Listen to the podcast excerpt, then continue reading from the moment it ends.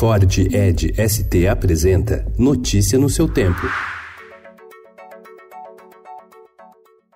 Olá, sejam todos muito bem-vindos. Hoje é terça-feira, dia 15 de outubro de 2019. Eu sou o Cado Cortez e ao meu lado Alessandra Romano. E estes são os principais destaques do jornal Estado de São Paulo.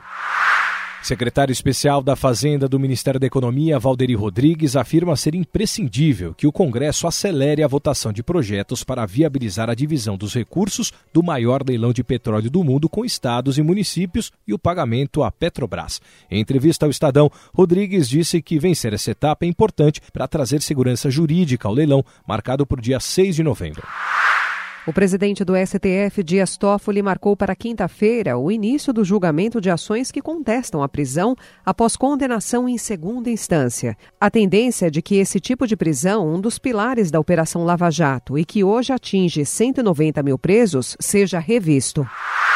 O ministro Sérgio Moro disse que não teme a anulação em série de condenações na Lava Jato. Moro defendeu a jurisprudência do STF, que já decidiu que condenado em segunda instância pode ser aprisionado caso do ex-presidente Lula. Estudo de combate à pobreza leva Nobel. Robô alerta sobre risco de infecção. Após uma tragédia pessoal, um arquiteto de sistemas desenvolveu um robô que desde 2016 já monitorou 2 milhões e meio de pacientes e enviou 12.289 alertas de sepse, infecção que mata 250 mil brasileiros por ano, sobretudo em hospitais.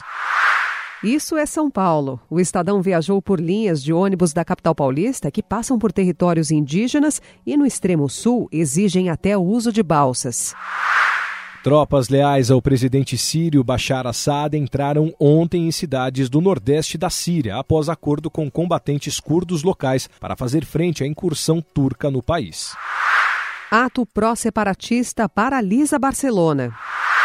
Técnico da seleção brasileira desde 2017, Renan Dalzotto conquistou a Copa do Mundo, seu principal título à frente do time masculino de vôlei. Contusão faz Neymar parar por um mês. Memória Viva, no Vale do Café, no Rio de Janeiro, casarões atraem turistas. Tell me what happened. There was another creature. A dona do mal, Angelina Jolie, está de volta como malévola. Notícia no seu tempo. É um oferecimento de Ford Edge ST, o SUV que coloca performance na sua rotina até na hora de você se informar.